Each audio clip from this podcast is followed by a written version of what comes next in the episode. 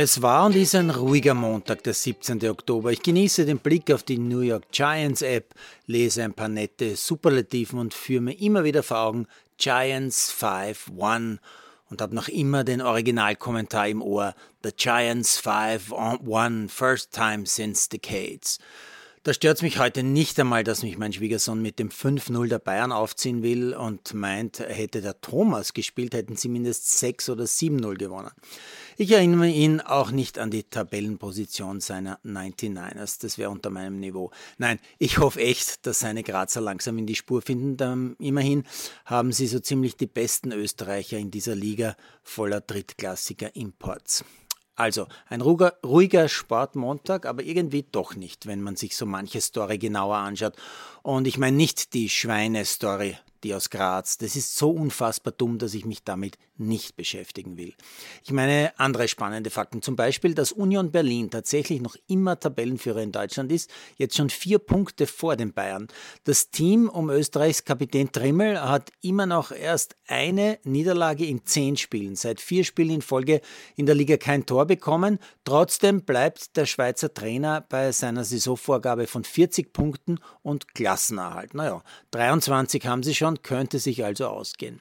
Interessant fand ich auch die Meldung, wonach Barcelona-Präsident Laporta nach der Niederlage gegen Real in der Schiri-Kabine war, um sich dort ziemlich aufzuführen. Die Strafe dafür, laut Mundo Deportivo, der spanischen Sportzeitung, 620 Euro.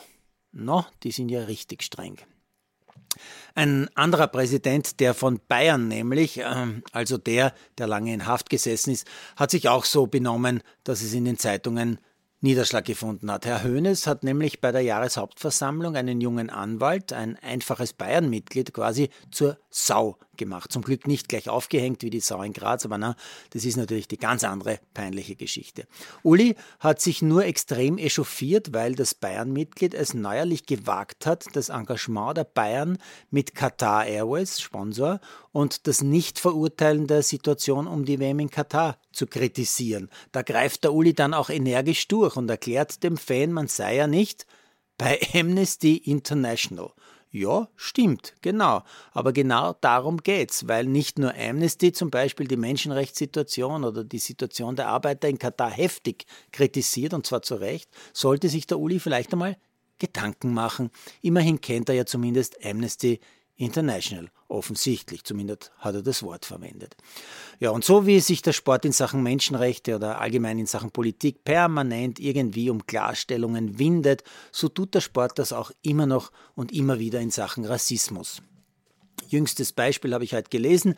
Die Weltklasse-Volleyballerin Paola Egonu, gerade erst mit Italien WM-Bronzemedaillengewinnerin, ist wieder mal im Internet wüst rassistisch attackiert worden. Die Tochter nigerianischer Einwanderer ist in Padua geboren, also echte Italienerin und spielt seit acht Jahren für die italienische Nationalmannschaft. Ja, aus dem Büro von Ministerpräsident Draghi hat es einen Entschuldigungsanruf gegeben, aber sonst war von der neuen rechten Koalition wieder einmal nichts zu hören. Und ich denke mal, solange dieser Rassismus nicht aufhört, kann man ihn nicht oft genug erwähnen und kritisieren. Ja, und eine Meldung habe ich noch, die wahrscheinlich nicht den Weg in die U-Bahn-Zeitung oder zu OE24 geschafft hat, wobei ich weiß ja nicht, ich lese es nicht. Die iranische Klettermeisterin Rekabi hat beim Finale der Asienmeisterschaften in Seoul das obligatorische Kopftuch abgenommen.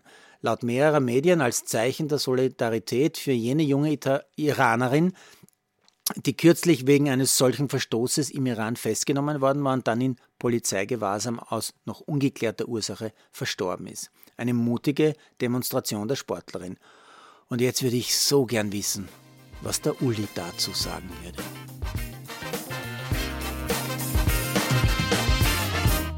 Produziert von Malderino Chiesis.